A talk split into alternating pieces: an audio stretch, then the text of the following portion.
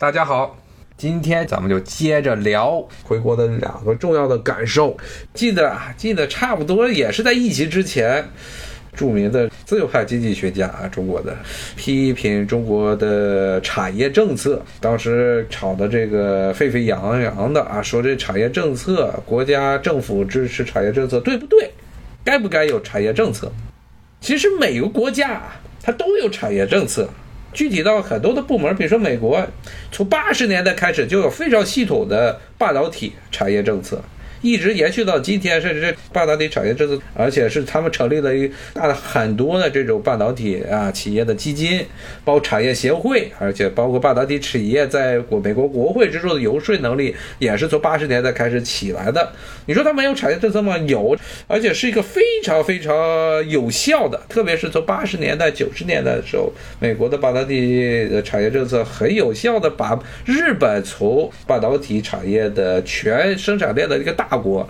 给压迫挤成了这么一个只能够盘踞在几个几个小小的范围之内的啊，这么一个缺少了整个全产业链生产能力的这么一个国家，而且美国同时也培养出大量的啊这个芯片企业，这你说它成功了吗？至少是有效的，所以说不能说美国没有产业政策，而且是很多时候啊，这个真的是政府下来。直接的这给钱砸钱，他有包括包括这个新能源啊，他也砸了很多的钱。特别是大家要知道啊，这几年啊，这几年可是这个吕导在上头啊，吕导就喜欢搞的是这些啊，各种各样的什么新能源呀，什么碳排放减碳，这都是吕导喜欢这个拿来说事的这些话题。包括在上一次的这中期选举之前啊，整个吕导也是控制的这个美国的国会。你说不，他很多的这些财政拨款倾斜都是往这些新能源方面倾斜的。但是呢，这就是有一一个很有趣的一个讨论，就产业政策什么样的产业政策才是有效的？包括当时在国内讨论这个产业政策的时候，当时中国正好是新能源汽车啊，是处于这么一个非常尴尬的这么一个局面啊。什么局面呢？政府啊，可以说是从一零年代初，二零一零年代初就开始倾向倾斜。大量的政策是推动这个新能源汽车在国内的这成长，砸了不少钱，砸了很多的钱，特别是给很多新能源汽车，你生产一辆汽车，政府给你多少补贴，他不关心后面的这个市场。这种情况并不是中国一个国家才有的，奥巴马时期啊，当时还没有彻底歇菜，所以当时。搞这个的加州那边搞啊，当时砸了几十亿啊，二十多亿吧，二十多亿美元。最后呢，那个公司啊拿到这二十亿补贴，第二年就宣布破产了。具体的这些钱怎么弄的，哪多少是被高管给吞了的，这都已经不太好去清算了啊，已经没办法去清算了。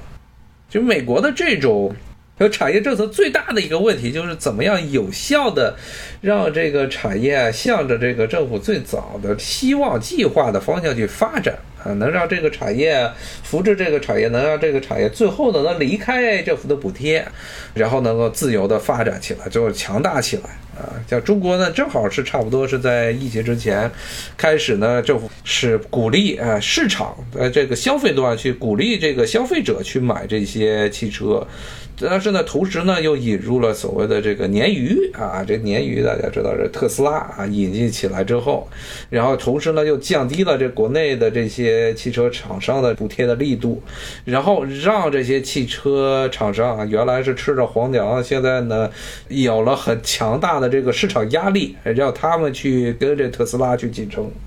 特斯拉确实啊，在过去这几年帮助或者说刺激了这个国内的啊，国内的这些当时已经做的做的盘子很大的这些新能源的汽车厂商啊，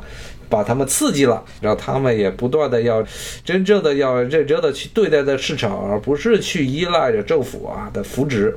所以在什么情况下啊？什么情况下放弃、逐步减少啊？对于一个产业这些企业的补贴，什么情况下能让他们能够慢慢的开始面对一个竞争的市场啊？那其实是一个很有门道的地方啊，可以说是中国的汽车啊，中国的新能源汽车产业的这个产业政策啊，走了一大段的弯路，在这个一零年代初走了很大的弯路啊，但是呢，基本上是也就是在这个疫情之前这一段时间啊，它整个新能源汽车产业的思路出现了一个很大的变化，而且呢，最后这个变化呢。最后是从今天来看，到现在来看是非常成功的，非常成功的一个变化。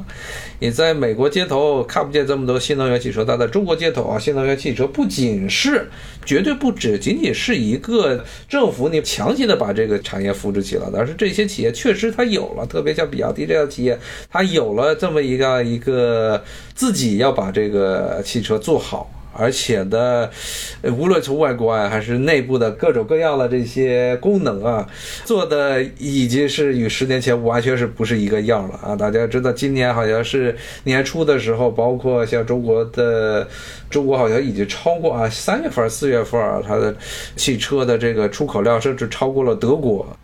包括这个大众啊，包括宝马这些汽车，在中国的市场上，以前都是把中国当做第一最重要的市场，现在都出现了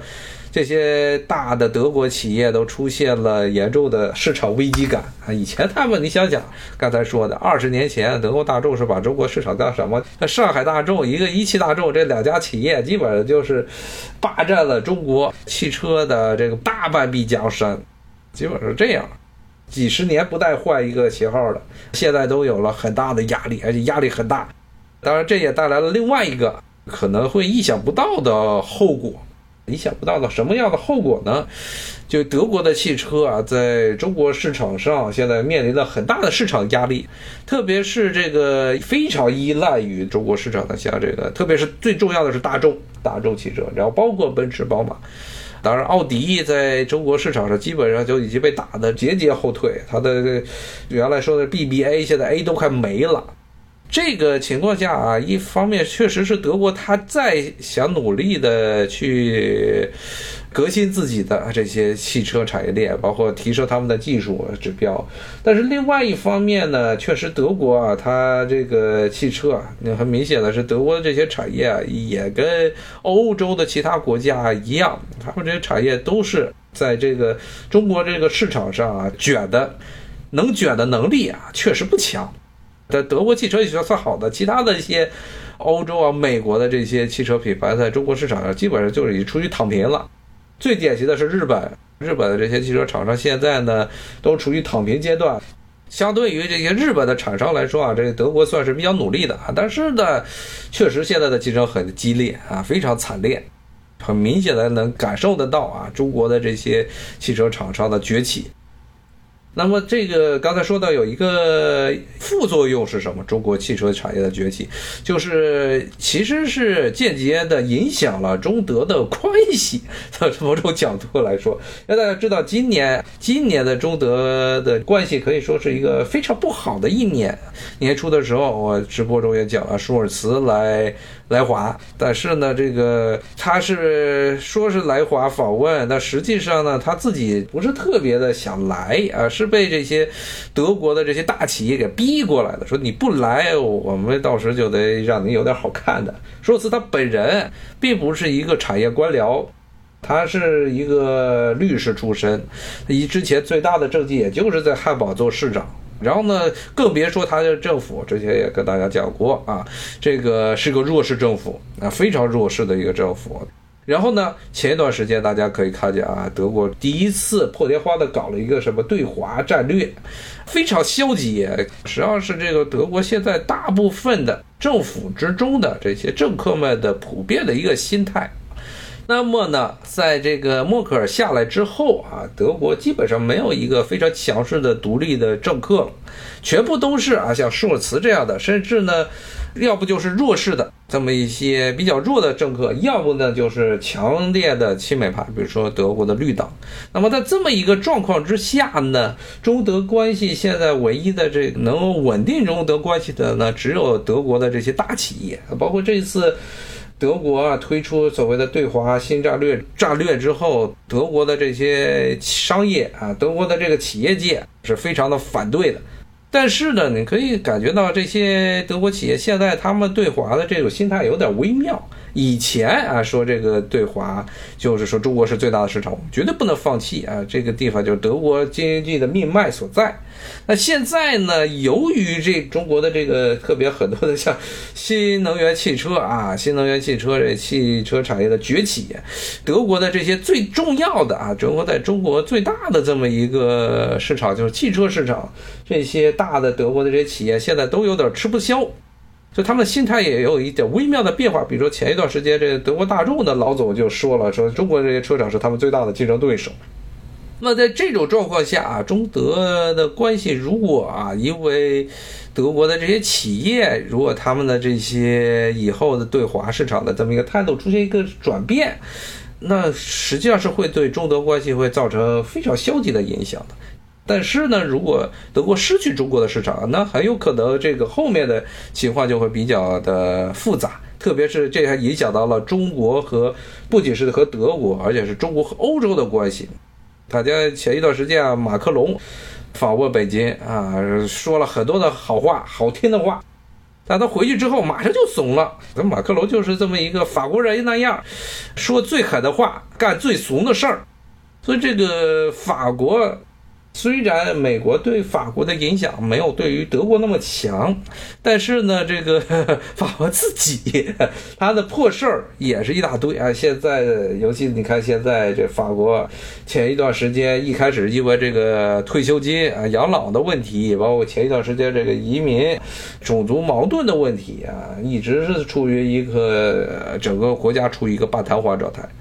然后包括德国啊，这号称欧洲的经济的发动机的德国啊，现在通货膨胀啊，那是一个天文数字，和大批的人失业。然后失业之后，那政府这个一无能的政府，无论是舒尔茨还是他们的社民党，还是这个绿党，他们都是都是靠这个所谓的街头政治起来的，街头政治起来的，所以他们没有办法改变德国现在经济的情况。所以他们就把矛头啊，这个所谓的民众不满的矛头，却指向了国外，特别像比如说这个大毛，比如说像中国，这一次的这个德国对华所谓的新战略，其实就是在这么一个背景下制定了一个非常对华不友好的这么一个战略。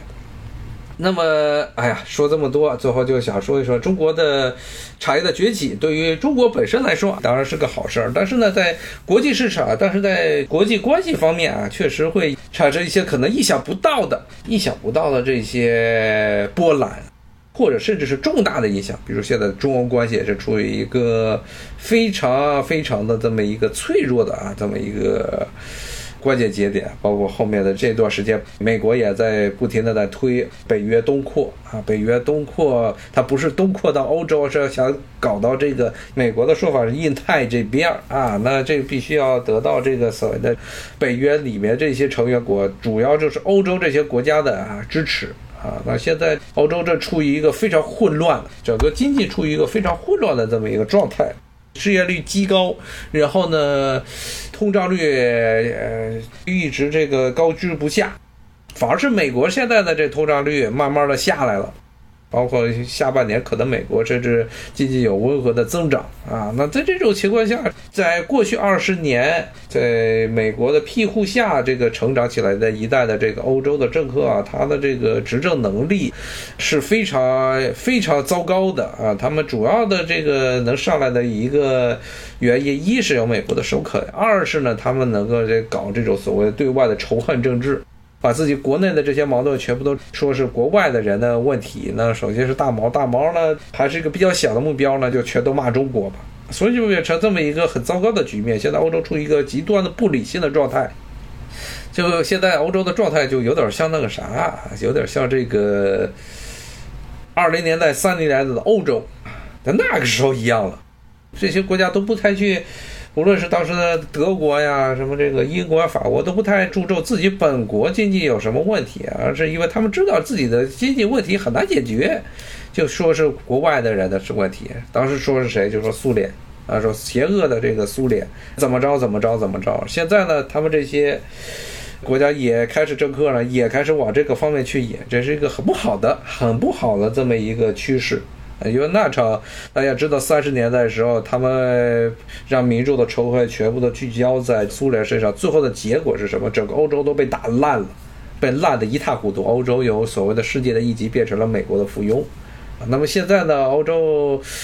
呃是属于一个这么一个半附庸的状态，正在不断的继续往美国附庸的啊这么一个落路上一路狂奔。后面的结果啊，也是一个。很难去想象的，哎，不能说很难想象啊，其实是至少这未来这一段时间是可以预料到的事情。未来几年，未来几年的中欧关系，其实一个比较复杂、比较一个棘手的地方。特别这牵扯到了怎么样在中国的这些产业开始不断的蚕食欧洲的这些所谓的传统优势的时候，怎么样去这个和欧洲打交道啊？其实这个同样的道理也可以去说是中国和韩国和日本。啊，因为中国把它的很多韩国所谓的优势产业蚕食的很厉害，当然这个和欧洲不一样，特别中德的关系和中日中韩还不太一样。反正无论如何啊，这未来这些年啊，这个哎呀费很大的力气。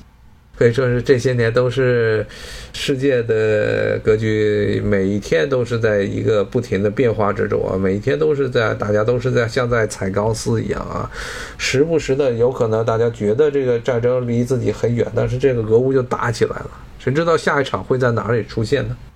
非常感谢啊！我看到突然有很多的这些听友来关注我，非常非常感谢啊！这也是我停更了一段时间，因为各种原因啊，工作的原因，还有包括回国的原因啊，停更一段时间之后啊，第一次回来给大家直播。这次直播的时间短一些，但是呢，主要是跟大家讲了讲我这回国的两个重要的感受，然后包括啊，后面又提了提啊，最近呢，我对于这个。中德关系，特别是中德关系的一个这么一个自己的一个一些想法啊，咱们之后呢还会重新恢复以后的这个直播的频率啊，也希望大家呢啊多多关注我，谢谢大家的捧场，咱们下回再见，拜拜。